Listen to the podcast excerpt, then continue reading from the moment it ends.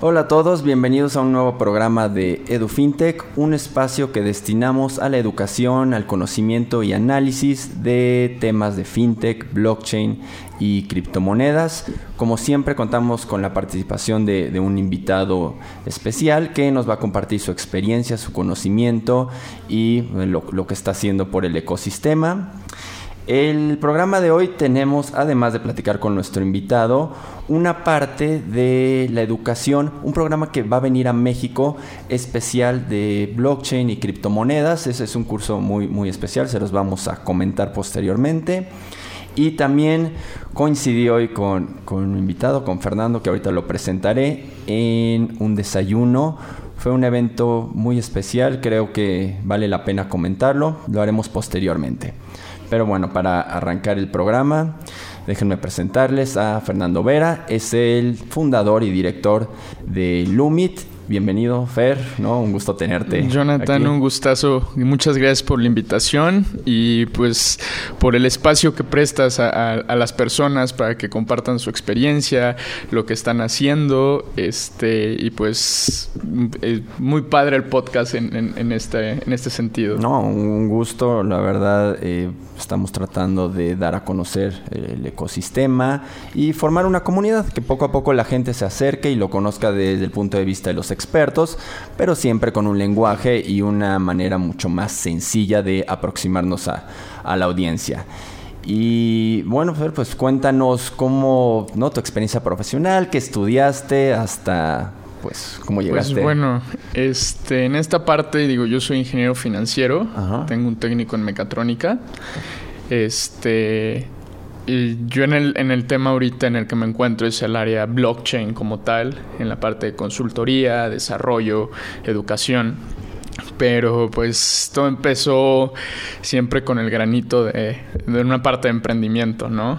Entonces eh, sucedió que hace tiempo realizamos una aplicación de una aplicación de carpooling y esto me abrió las puertas para poder asistir a un programa de emprendimiento en San Francisco donde pues, llegué allá y conocí un mundo completamente nuevo. Eh, de hecho, allá conocí el mundo cripto. Estuve en un proyecto en Google de realidad virtual en educación. Y pues regresando acá dije, ¿cómo se crea se sigue creando esa sinergia, no? Ahora, me, imagino que, digo, obviamente blockchain y cripto, pues cuando estudiamos, cuando estudiaste, digo, los dos no, no era, ni siquiera estaba presente. Tus primeros acercamientos a la tecnología, obviamente por lo que estudiaste está directamente relacionado con la tecnología, pero algo, eh, sobre todo fintech, ¿no? La tecnología aplicada al sistema financiero, desde que estudiaste, participaste en algún proyecto, las clases, algo que que vieras cómo está gestando. Siempre, siempre fue algo más personal, o sea, eh, de hecho en la universidad en la que estuve fue la que también de alguna manera participó en mi, en mi desarrollo, más que nada porque me presentó a la persona con la que empecé a ver este nuevo desarrollo, no meramente en, en blockchain y cripto, o sea, yo descubro allá criptos, pero sigo, lo descubro en mi última semana estando allá, ¿no? Ok solo fui a meetups y demás y regreso con un lack de información enorme. Entonces llego acá y pues por algo conozco a la persona que fue mi jefa y ahorita está en el Board of Advisors de Lumid o en el consejo de Lumid, este, la doctora Clarice Molad. Y ella estaba en la dirección y consultoría de dos empresas israelíes aquí en, aquí en México, ciberseguridad e inteligencia. Y pues cuando la conozco empiezo a trabajar con ella y pues ella al final la experiencia de años y me empieza como a llevar de la mano en ciertas cosas que empiezo a abrir más los ojos y dije, ah, justo aquí es donde, donde quiero estar, ¿no? Perfecto, perfecto. y tocas un tema padrísimo, creo que vale la pena explorarlo un poco. El emprendimiento. Eh, es una palabra que está un poco de moda, obviamente, pero ser emprendedor lleva muchos años. Ahora, emprendedor ahorita se relaciona mucho con la tecnología y estos proyectos de Silicon Valley, pero emprendedor es crear cualquier tipo de empresa, no necesariamente tiene que ser de, tecnología. Pero situándonos en este segmento, ¿cómo has visto tú la madurez en estos años de del mercado mexicano? ¿Ves un poco más de emprendedores, más apoyo? ¿Cómo lo has visto desenvolverse en estos... Al final el tema emprendimiento para mí es como un mindset, ¿no? Un estado en el que igual y no empiezas un negocio, pero sí empiezas una nueva, algo nuevo en tu empresa, en donde sea. Eh, situándonos en lo que me preguntas, es está en, una etapa muy temprana, está muy, muy temprano. Eh, ya empieza a haber más movimientos por parte de gobierno, que es como las iniciativas de incentivar el emprendimiento.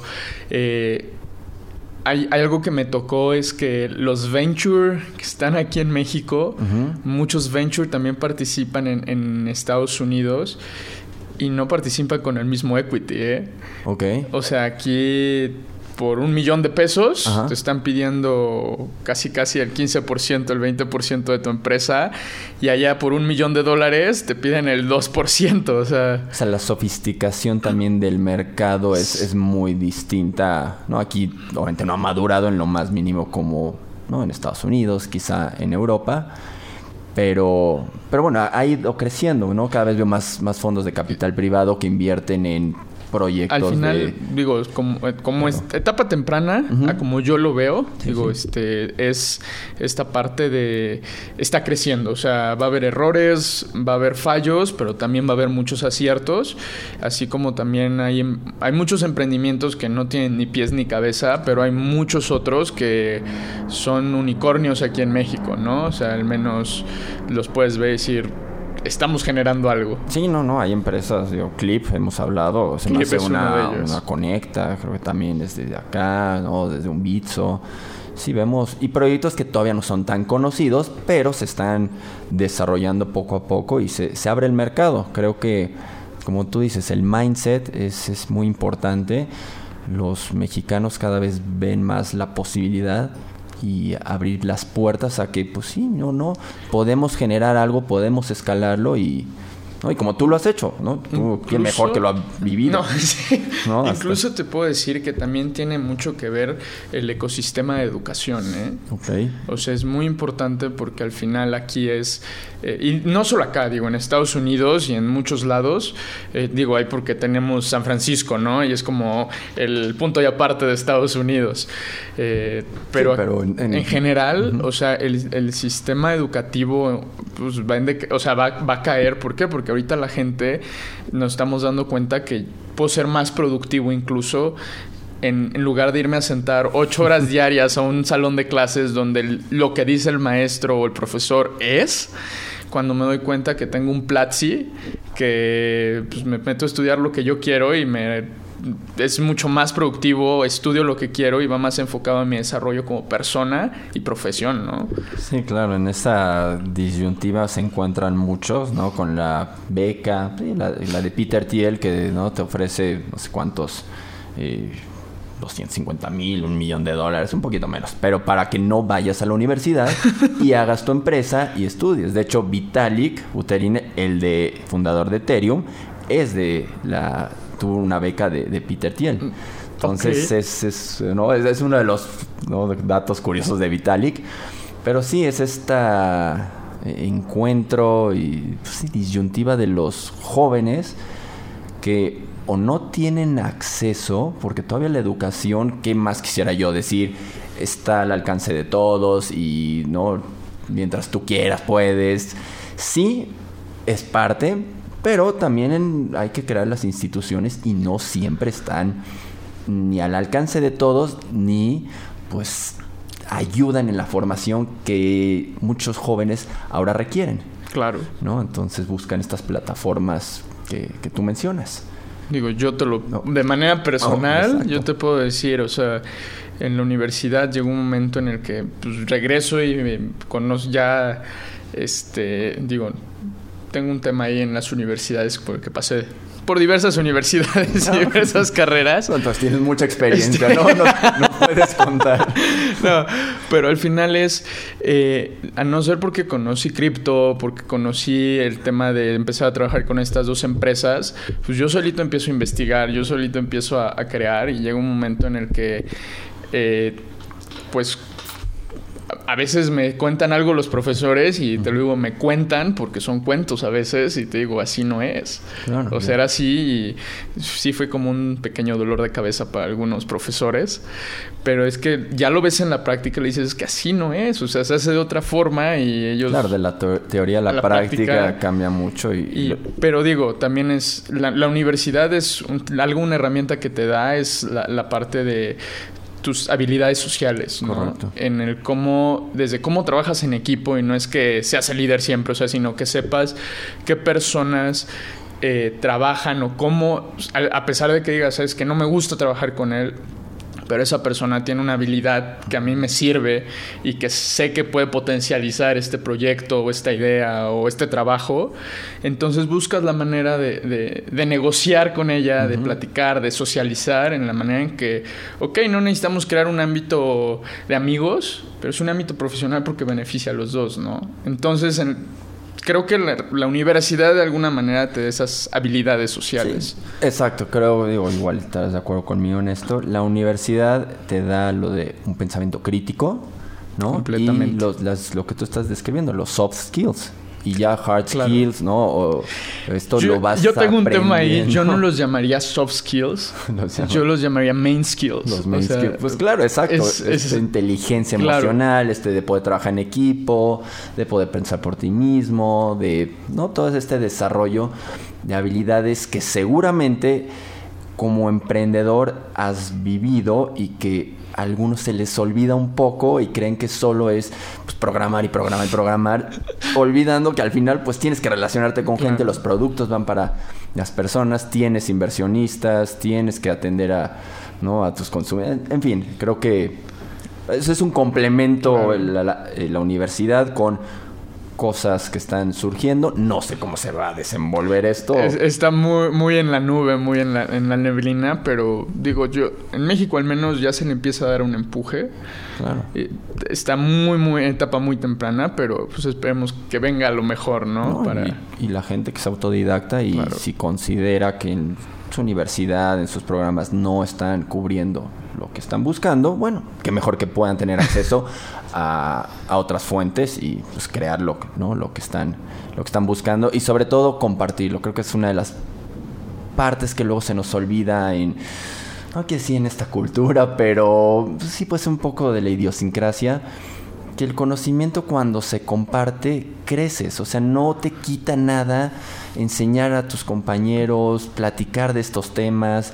Eh, creo que no todos crecemos y a veces nos olvida un poco. Y más en este tema de nuevas tecnologías, o sea, pues México es un país rezagado y todavía llegas y dices, es que voy a cobrar los miles de dólares o miles de pesos por este conocimiento. No, al contrario, ¿sabes cómo podemos crecer más? Compártelo y al final va a haber alguien que igual y no tiene tu, tu know-how técnico, pero tiene un montón de ideas que con ese know-how te puede apoyar y te lleva mucho más lejos. O sea, es, es el tema de crear un ecosistema, de hecho. Correcto, sí, siempre hemos hablado aquí que esto es un ecosistema integrado por personas con es multidisciplinario, ¿no? Y tienes que apoyarte en los demás, si no, pues no, esto no va a jalar y no, y lo que queremos es que México en este momento crezca y pues vayamos eh, adelante.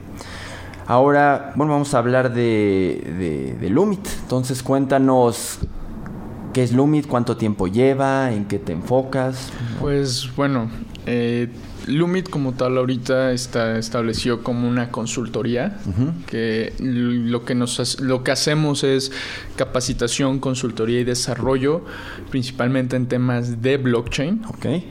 Eh, regresando un poquito, o sea, cuando empiezo a trabajar con, con Clarice, con la doctora Clarice, siempre vio que traía como el gusanito de algo cripto, que me empezaba a juntar. Yo soy de Puebla, entonces em, regreso y empiezo a ver qué pasa ¿no? en el ecosistema. Y al principio era un grupo de siete y nace el nombre de Lumit ahí. Y me vio siempre muy metido en mí. Dice, pues yo le dije que llegó, llegó un momento en el que iba a empezar mi, mi emprendimiento, ¿no? O sea, ya. Y me dice, pues si vas en serio, adelante. Y me recomienda con el doctor Ken Singer, que es el director de innovación en la Universidad de Berkeley. ok. Este, Entonces, prácticamente el UMIT se podría decir que se incubó este, en Berkeley. Mm, padrísimo, este, padrísimo. Con la dirección de... Él tiene un programa que se llama Venture Dojo, que es como todo este know-how de emprendimiento y demás. Estando allá, él me recomienda con Ronen, Ronen Kirsch, que es este, el fundador de Blockchain at Berkeley, que más adelante Sí, vamos, a ahorita vamos a platicar de eso. Pero regresamos aquí trabajando y conociendo el tema de, de blockchain allá. Ronen me dice, pues, eh, ¿qué, qué quieres hacer? ¿no? Le digo, Claro. pues llevar el know-how de, de qué es blockchain a México.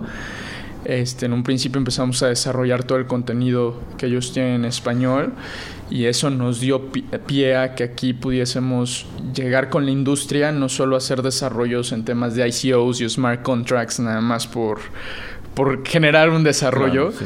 sino la, la dirección que estamos teniendo es poder bajar el tema de blockchain a una prueba, a un caso de uso dentro de la industria con las aplicaciones reales de blockchain, ¿no?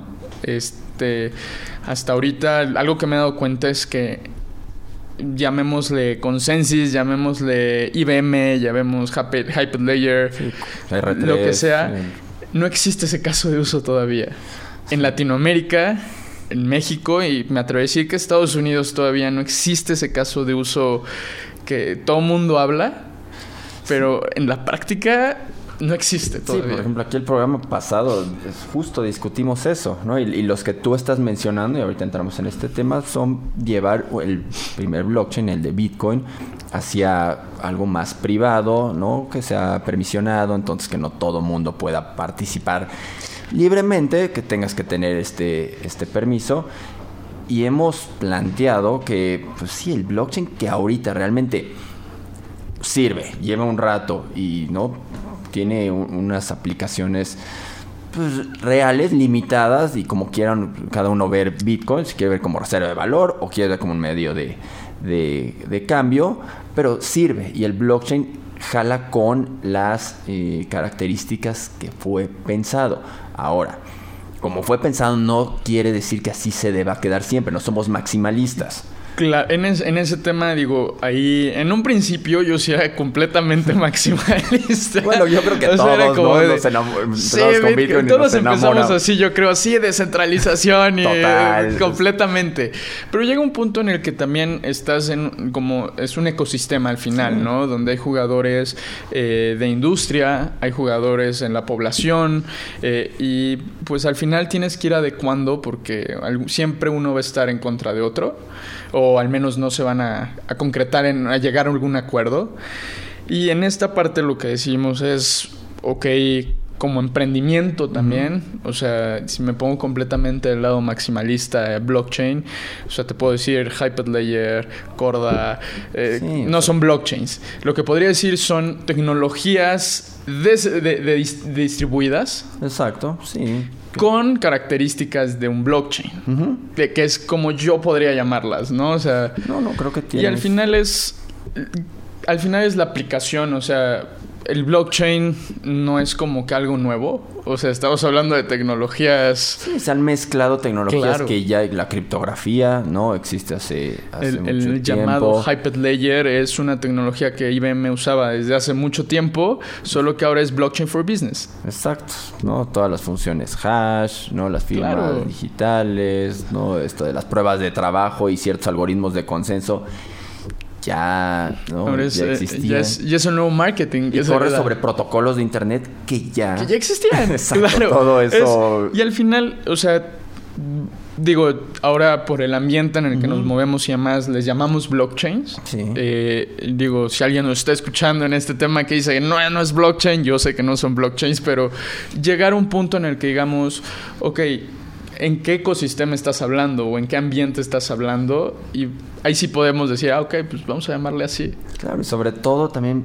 pues quizá para qué lo necesitas, ¿no? O sea, si eres como de ese extremo, pues sí, no vas a salir de ahí, pero tampoco tiene sentido quedarte en tu trinchera y defenderlo a capa y espada sin dejar que madure porque no sabemos, no podemos prever cómo va a desarrollarse y cuáles son todas las necesidades y... Ahí dijiste algo clave, que madure. O sea, al final Bitcoin fue el primero de todos, pero fue el primero. Mm, siempre va a haber más. O sea, y fue una. Bitcoin nace por la necesidad de otra transferencia de valor, ¿no? O sea, eliminas al, que genera la moneda. Claro, y a los intermediarios. Aún así, podemos decir que sigue habiendo centralización. Claro, pero vamos a o sea, que eliminas al emisor, pero no eliminas dónde se, dónde se congrega el valor. Eh, o sea, no, hay, no hay justicia todavía de alguna manera. Sí, claro, es un tema que siempre se discute porque obviamente no la, la base es distribuir y que no hay intermediarios, y sea abierto, sea neutral, no censurable.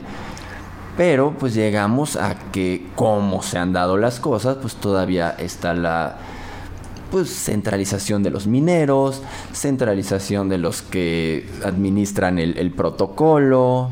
Y... Justamente lo que pasó es hoy y ayer, o sea, fue un incremento de valor increíble sin volumen. Hoy estamos a 24 de, de julio para pero sí, en estas últimas semanas, bueno, en estos días, sí, ha, tenido un incremento. Cañón, pero. No lo podemos explicar. Digo, regresando, regresando un poquito al, tema, digo, eso es lo que hace el UMID. Eh, estamos muy conscientes sobre la tecnología que, o sea, que no nos digan eso no es blockchain. Sabemos el, el, el por qué, ¿no? O sea, y teniendo claro la usabilidad y que el caso de uso de un blockchain es donde no hay confianza entre terceros, pueda llegar al blockchain a intermediar algo, ¿no? Oye, y en, esto de siendo un poquito más flexibles y abiertos a, nuevas aplicaciones, ¿dónde has visto tú que, que se esté desarrollando algo importante, algo padre, donde pues, blockchain tenga, tenga sentido, aunque sea blockchain privado, si quieres, pero... Mira, nos ha llegado, ahora sí de todo, o sea, nos han llegado proyectos que en los que le decimos, como tal, o sea, somos una empresa en la que nos enfocamos mucho en blockchain, pero también generamos soluciones de inteligencia artificial, de machine learning, eh, Sí, o sea, un integral, un desarrollo integral de. Vamos muy enfocado a, blockchain porque eso es nuestro main, ¿no? Eh, pero por lo general se acercan las empresas pidiendo un desarrollo ya de smart contract, donde le decimos, ok, ¿para qué quieres este desarrollo? No, pues es que lo necesito. Ok, ¿lo necesitas realmente? Sí, sí, sí, yo ya. Y llega un tema en el que, ok, se plantea el tema de, de desarrollo y hay muchas cosas que dice, oye, pero esto por qué? No, pues porque ya lo das por hecho, ¿no? Eh, en el que él ya sabe cómo va a ir su desarrollo. Exacto. Dice, ¿sabes qué? Entonces no podemos empezar por un desarrollo, tenemos que empezar por el tema de que le llamamos estandarización. Y, y sobre todo, educación. O sea, tienes que, no, tienes que pues enseñarle conceptos, transmitirle de qué estamos hablando y que lo que alguien quizá le vendió como idea fancy está de moda. Hay que aterrizarlo un poquito y no es. Sí, no, o sea, tú tienes que volver primero un capacitador y luego pues ya. Al final blockchain es una tecnología muy horizontal, muy muy horizontal, en la que puedes agarrarlo de mole, de chile y de dulce, pero tiene que haber, tienes que bajarlo algo vertical al final, ¿no? O sea, y dentro de esa empresa es decir, ok, se identifica el dolor que tienes y dices, ok, entonces tu olor no iba por ahí, tu desarrollo, no te estoy diciendo que no, no vas a usar blockchain, pero no va a ser sobre esta área, va a ser sobre tu, traspaso de información en otro sector, ¿no? En otra área de la empresa. Y también hay que, bueno, hay que eh, desvirtuar o, o aclarar estas ideas que se tienen de, bueno, pues que blockchain es, o sea, no es tan difícil hacerlo y pues no me sale tan caro y no, no es más bien como estandarizar un proceso y lo monto mi, situación o mi compañía ahí y no es, es, o sea, no es así, o sea, no, una, no todos los casos para que un blockchain sea efectivo, pues sirve. Y tampoco es, si lo ves en el sentido económico, o sea, de me va a disminuir costos en principio, tampoco es lo que, ¿no? Lo que estás buscando. Entonces, si hay que... Sí, en una primera instancia podríamos decir, blockchain no es eficiente.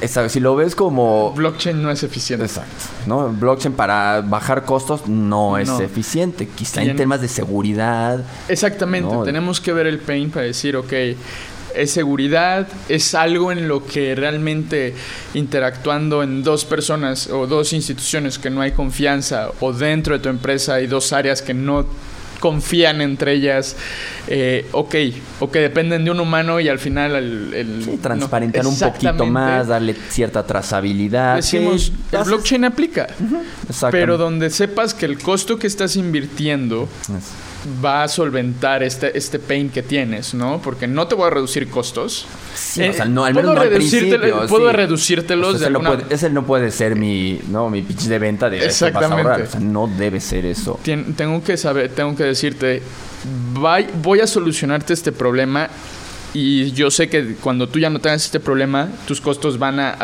van a reducirse o ya no los vas a tener, pero vas a tener que pagar esto. Correcto. Es, es esa parte. Y lo que me preguntabas en un principio, o sea, hay mucho interés de la parte de la banca. La banca.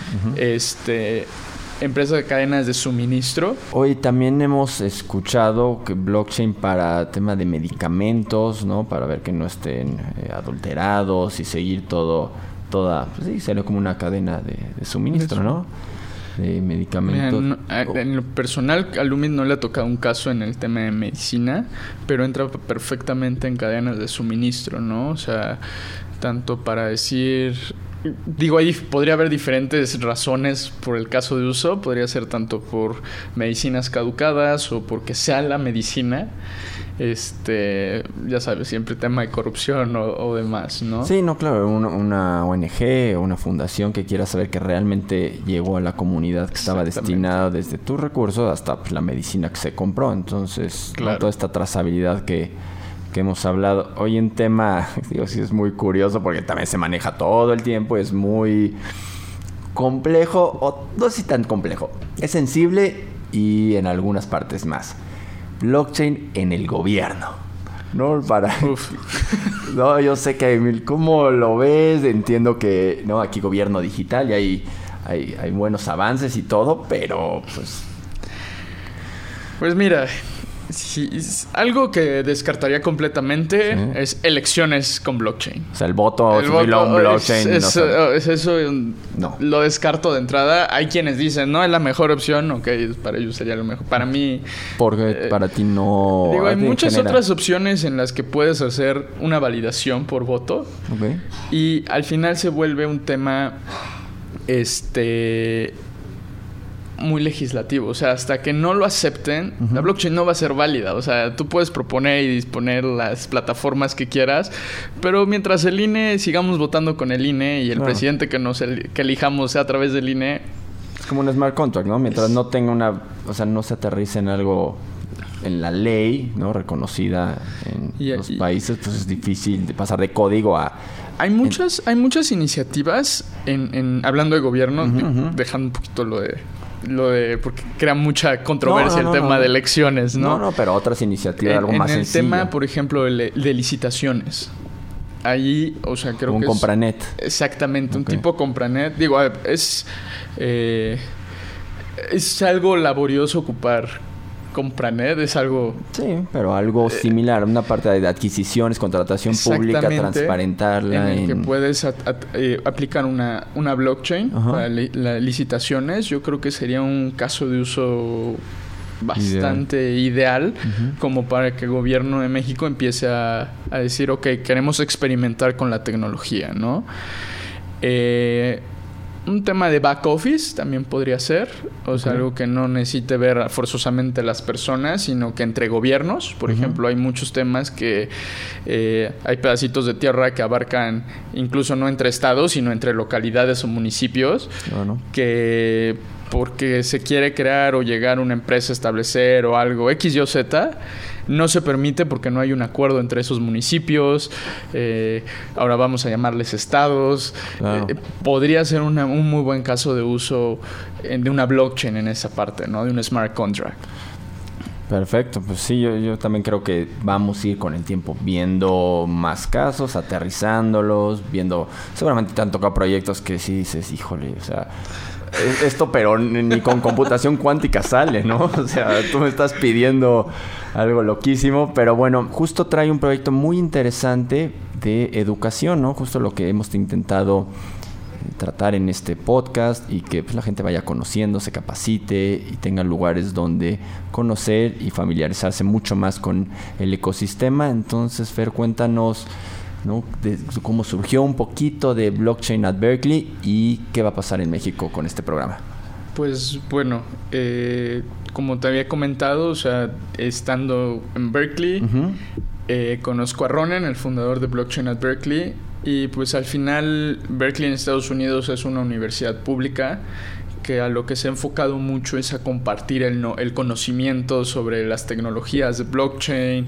Eh, todos sus cursos son open source, eh, están disponibles para todas las personas, tanto el de desarrolladores como el de el de el, fundamentos de blockchain. Okay. Este, y pues parte de lo, de lo que acordamos, de lo que estuvimos trabajando en conjunto con, con, con Ronen, con Blockchain at Berkeley, es tropicalizar toda esta información, ya que un, algo, un lag, vamos a llamarle así, que vimos aquí, es que no hay información en la que te guíe en español. Correcto. O sea, sí hay mucha información que, pero, es tomarlo de aquí, de allá, o sea. Y en inglés. Y en inglés. La mayor parte es en inglés. Y si no es en mandarín, ¿no? sí, claro, pero en español muy Entonces, poca. Parte de lo que hicimos es, ¿sabes que eh, desarrollamos todo este contenido en español, lo tropicalizamos y una de las iniciativas es empezar lo que el objetivo de este de este de este programa, ¿no? o sea, poder compartir esta información, educación de una manera en la que creemos ecosistema con las personas que, que están creando el ecosistema, ¿no? O sea, estudiantes, personas, emprendedores, este, personas que igual... Empresarios. Que, exactamente, con cualquiera está interesado. Entonces, este, parte de la... Eh, fue alrededor de cinco meses el tema de, desarrollar todo el contenido. Eh, lo hicimos con una empresa este, también con la que hemos estado trabajando hombro con hombro, que se llama Latam Blockchain. Ellos son una empresa en Nueva York. Sus dos fundadores son Menahem y Jaime. Mm, al ratito, si les paso el link, saludos. este, entonces, hemos trabajado de la mano para desarrollar el contenido y parte de lo que venimos a hacer es empezar a darlo a la gente que realmente está interesada, porque también es algo que vale mucho, pero sin costo. Entonces... Eh, ¿Y cómo se va, van a hacer eh, como curso presencial? ¿Va a haber viene, viene este curso piloto. La idea es que, que esté en línea. Okay. Pero viene este curso piloto donde traemos este el, la EBC nos prestó el lugar. Okay, la escuela bancaria. La escuela bancaria comercial. Eh, iba a ser un curso de cuatro sábados, eh, de 9 a 3 de la tarde, en donde se va a dar todo el currículum en español. Este, los sábados del mes de agosto. Del 4 al 25. ¿Y como qué, qué temas se podrán encontrar ahí? Mira, viene todo El curso es no, es no es técnico, o sea, no es de desarrollo. Este trae temas muy técnicos como temas de este criptoeconomía, teoría, de, juegos. exactamente. Pero en principio no es código. No, no, no, es código. Es desde historia de Bitcoin, o sea, de cómo nace, cyberpunks, este, etcétera, hasta hay un tema de cómo se genera un hash, ¿no? Mm, el, tema criptográfico. No entramos a código, pero aún así sigue siendo algo técnico. Sí, algo con, un poco una conceptual, pero un poquito dar las bases de cuando hablamos de una función hash que, pues, ¿no? ¿Qué es? ¿Qué hace un poquito? ¿Ok? Claro. Es, es, o sea, al final, y llegamos hasta un tema de aplicaciones de blockchain en el mundo, ¿no? En la vida real. Entonces se, tocan bastantes temas y es algo estructurado. Este, y lo padre de esto es que va a ser streameado en, Colombia.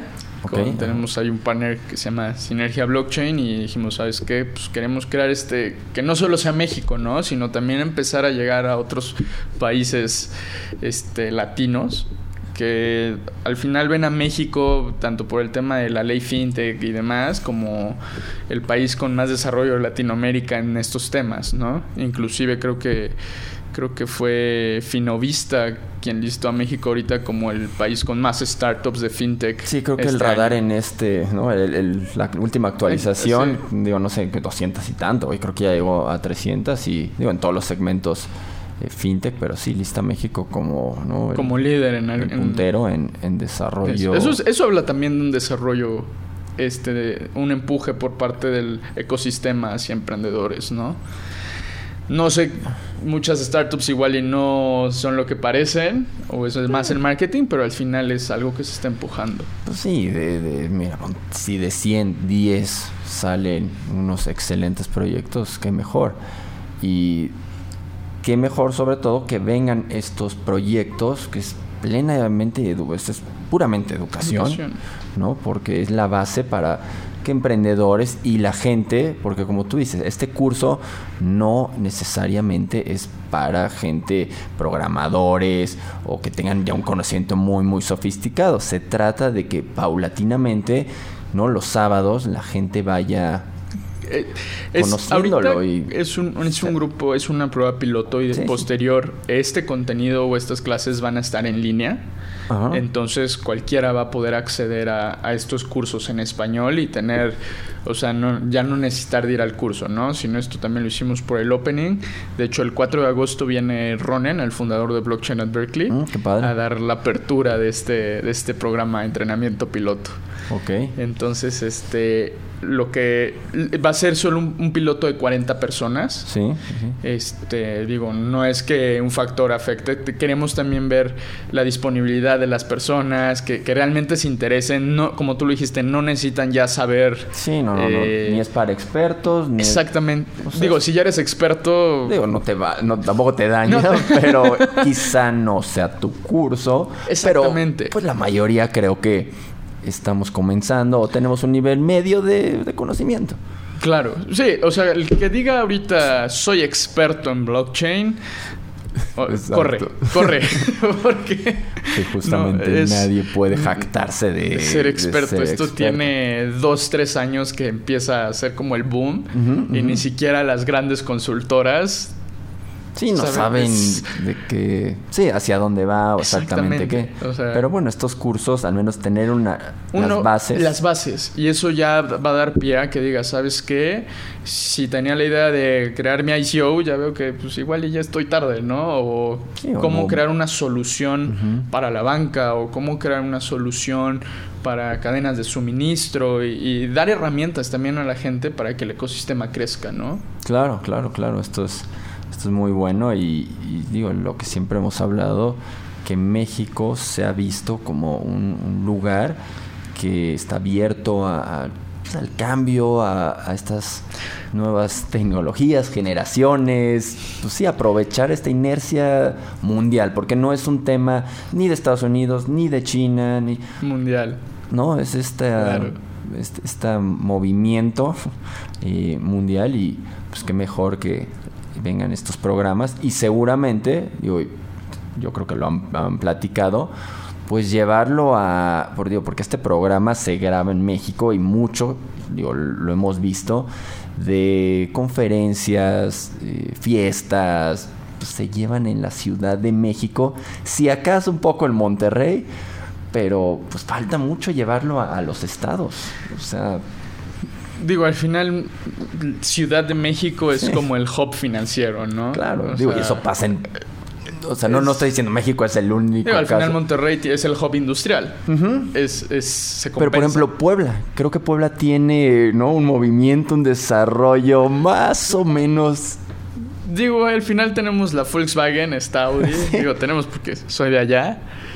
Eh, La universidad tiene, ¿no? Im- Impulsa y pues veo que... sí, creo que es- el Puebla es la- el estado con más universidades Sí, de toda la República. y he escuchado gente, ¿no? poblanos que están metidos en un poco el mundo cripto y buscando, pues llevar un poquito. O sea, a, a lo que voy es que hay que con el tiempo, ¿no? Tratar de llevar esto a, pues, a los estados, a mucha más gente. De hecho, la finalidad de, de este curso, tocándolo en los estados, o sea, lo que quisimos es, eh, siempre son, somos, o son protagonistas el tema de México, la Ciudad de México, ¿no? Y también en otros estados hay comunidades con un, un conocimiento que a veces yo también lo quisiera. en Saltillo, yo he escuchado por mineros en Saltillo, es impresionante. Parte de este entrenamiento, así como, como lo vemos, también no, no solo es Lumit quien lo va a dar, ¿no? Lo que queremos es que se vean la participación de varias comunidades. Viene comunidades de Monterrey, que viene Bitcoin Monterrey. Viene este Mr. Coin, que es de Guadalajara. Oh, este, una asociación que es la CBMX, que está formando, o sea, queremos... Sí, lo que este, buscas es integrar, que, que blockchain sea el núcleo, pero que salgan, ¿no? Que de ahí, que, que, se vea la comunidad, o sea, que no es como de, ah, es que lo está haciendo solamente Lumit. No, lo que Lumit quiere es, este, pues crear esto, esta sinergia, ¿no? Aquí en México con Blockchain Meetup CDMX, EduFintech... Este, distintos proyectos que están... Que, que no es... Lumit lo va a dar, o sea está abierto para todo el mundo y o sea, así como está abierto para los participantes, también para las comunidades que digan, ¿sabes qué? Claro. Me interesa participar. Adelante. Pues vamos a, ¿no? estar muy pendientes y seguramente a la audiencia en el futuro le, vamos a seguir recomendando. Te vamos a invitar de nuevo para que nos platiques cómo se sigue desarrollando este, este programa y ¿no? pues hasta dónde está llegando y ojalá pues sí tenga los frutos que, se espera y que ha tenido, porque en Estados Unidos es no solo la universidad, creo que el programa es, muy, muy bueno, entonces ojalá podamos aprovechar esto. E, incluso he, escuchado personas en, Nueva York que dicen que o sea, llega un momento en el que quieren ese currículum, pero pues ya mejor están viendo otra manera porque pues, les queda muy lejos.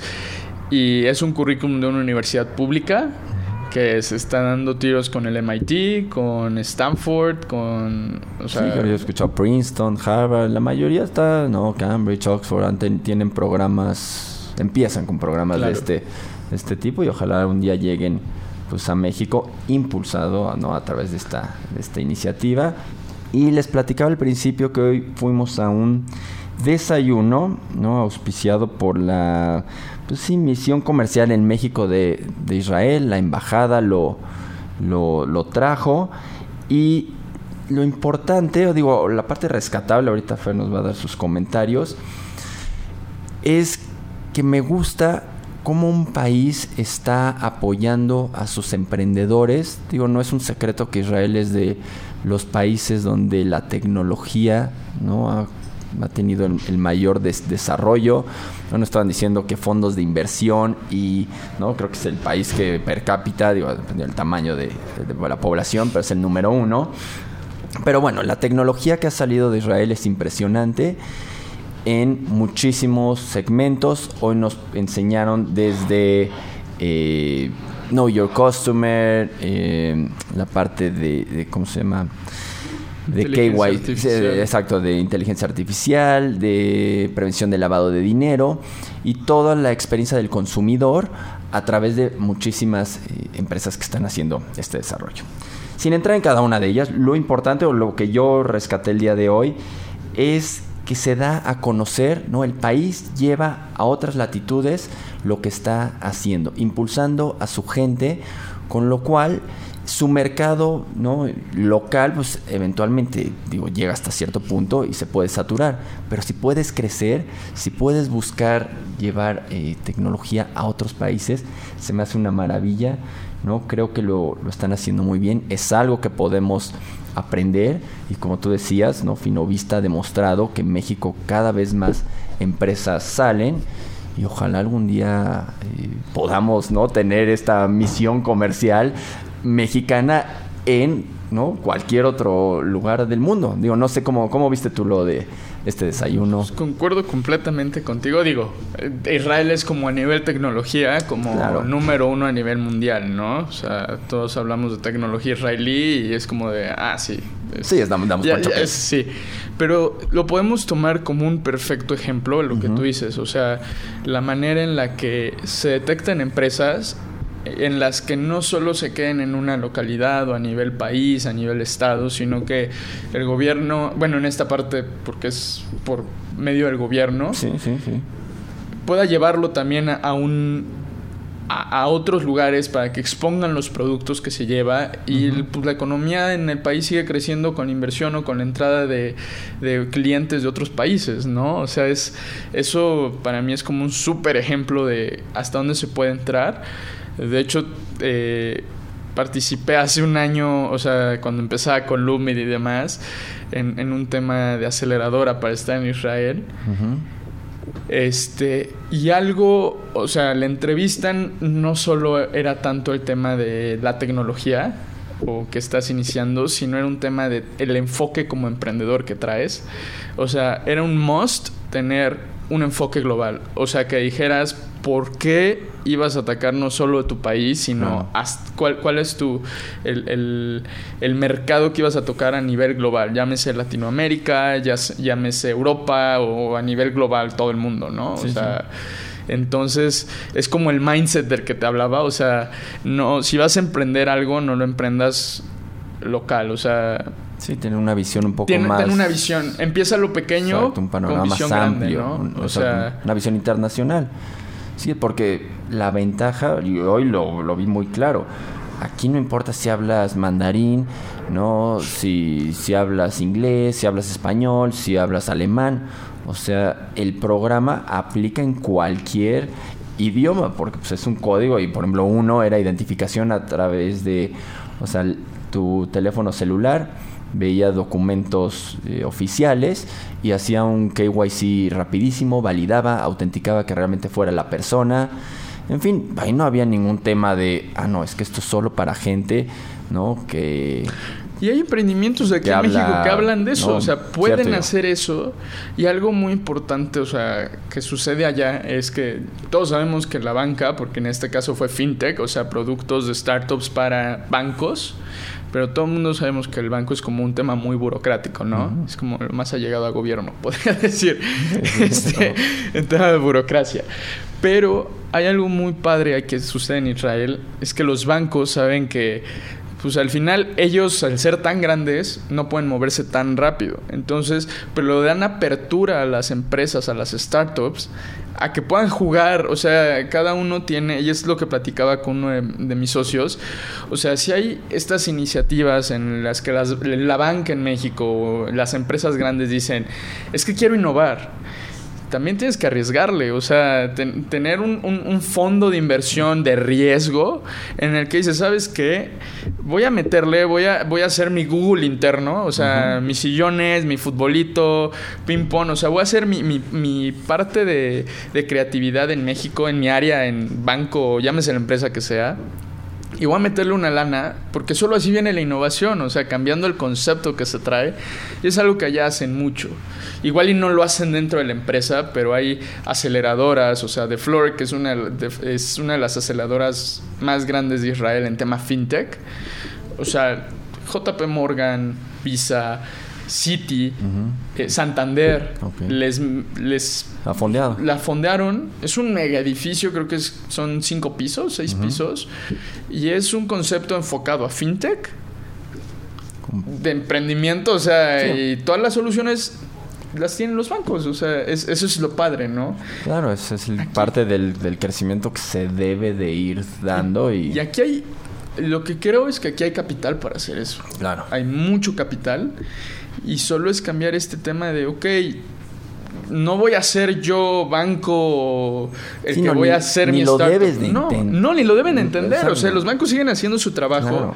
y asignar un capital de riesgo que, digo, lo pueden gastar en otras cosas, pero es asignarlo ahí y, y dejar que esto crezca, o sea, empezar a, que esto se mueva solito. Y es lo que platicaba con uno de mis socios, porque él este, a la par lleva otro emprendimiento donde dice, necesito esa parte de... Pues sí, y es lo que, lo que siempre hemos dicho, se necesita que todos colaboren, o sea, emprendedores por sí solos, digo, se puede, pero qué mejor que tengan ayuda de estas aceleradoras, de, eh, empresarios, ¿no? Empresas ya un poco más consolidadas, del gobierno y la parte educativa, o sea, un verdadero ecosistema porque como vimos hoy, pues Israel no solo es una parte, o sea, está constituido por muchos eh, segmentos que en conjunto pues logran estos verdaderos desarrollos y un país tan chico, pues eso, ¿no? Eso, eso es, o sea, digo, lo del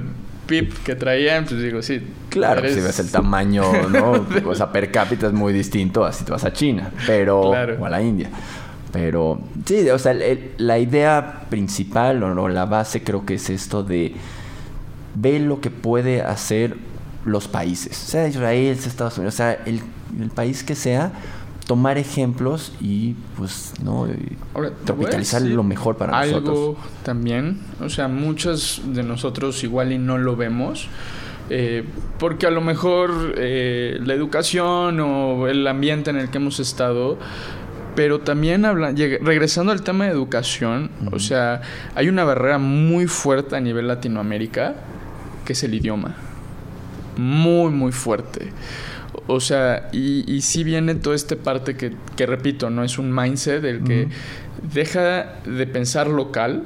O sea, empiezas local, ¿no? Claro, Obviamente. no, lo puedes descartar. No lo, tienes que empezar local, forzosamente pero tu visión tiene que ser global. Correcto. Y desde ahí, porque muchos nos quedamos en, ah, aquí estoy generando dinero, pues aquí me quedo, ¿no? O sea, aquí me va bien. Zona de confort, no eh, arriesgas un poquito más. Crecimiento orgánico, local, no, o sea, es pensar a nivel global. Correcto. Actuando local.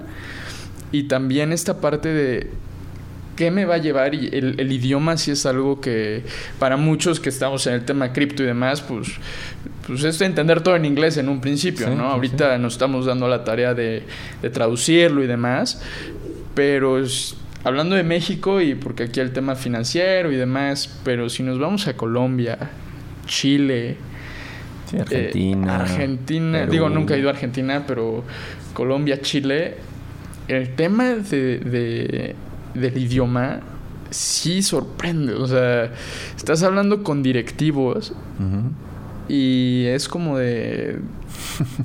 te hablan en español. O sea, llevaba esa vez este, un amigo que este, e, e, él, en Estados Unidos solo hablaba inglés y estamos con, con ahí con algunos directivos y no no se podía comunicar. No o sea si hay si hay si hay una barrera fuerte. Sí hay unas limitantes muy muy fuertes que bueno pues habrá que sí eh, ah, con el paso del tiempo y pues demás crear un ecosistema en español también. pues sí, eso es lo que, eso es lo que, estamos, buscando. No, lo que este programa, no lo que en lugar de que, aprendas inglés, los demás aprendan español. Pues sí, digo, exacto, no podemos esperar que todo el mundo lo haga, ¿no? Y pues buscamos las mejores opciones. Y bueno, Fer, pues ha sido, llegamos al final del programa. Ha sido un, placer contar con tu conocimiento, ¿no? los programas que nos has comentado, ¿no? tu visión de, emprendedor. Creo que enriquece mucho a la comunidad, a todos los que nos están escuchando. Y para despedirnos, digo, ¿no? pues comentarnos la idea que quieras y sobre todo tus redes sociales, la página de Lumit, donde podemos eh, localizarte, la gente que esté interesada en contactarte. Pues, este, bueno, primero que nada, muchísimas gracias, Jonathan. Este, la verdad consigo que este, este espacio en, en particular eh, digo, no solo por el conocimiento que traes en tema blockchain, cripto, sino en general y que de esa apertura que personas participen en tu programa, la verdad, este, creo que es algo muy valioso. Te agradezco mucho este, por la invitación. Un honor poder compartir este espacio contigo. Un gusto contar con todos ustedes. Este, pues bueno, pueden buscarnos, estamos como arroba Lumit Blockchain en Twitter, Facebook y LinkedIn. Entonces, este... Ahí te pueden escribir. Ahí nos pueden escribir. Ahí están el evento para que se registren. Están ahí en, las páginas de, de, Lumi, de Twitter, de Facebook. Recuérdanos cuándo va a ser el evento. El evento es el del 4 al 25 de agosto, los días sábados, de 9 a 3 de la tarde. Es un piloto para 40 personas con el currículum de blockchain at Berkeley. Eh, este, ¿qué más? Pues ya la gente Pues- seguramente te va a escribir. Y Ah, vamos también a pueden seguir- encontrar el evento en en- Blockchain Meetup CDMX. Perfecto. Es este también una comunidad que nos está apoyando bastante en este tema. Ok. Este, y pues bueno, te agradezco muchísimo, Jonathan. No, pues a ti por la participación, un gusto. Y bueno, no me queda más que despedirme. Mi nombre es Jonathan Stahl.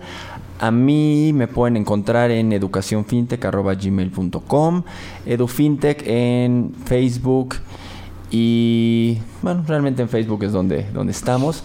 Y el programa, ¿no? Lo pueden ya escuchar en Spotify, en Stitcher y en iTunes, iTunes Podcast y también en Podbean. Bueno, pues llegamos al final, ¿no? Les agradezco por escuchar una semana más y hasta la próxima, ¿no? Con un nuevo invitado y muchos más temas de todo este gran ecosistema de fintech, blockchain y criptomonedas. Hasta la próxima. Hasta Muchas la gracias. próxima, muchas gracias.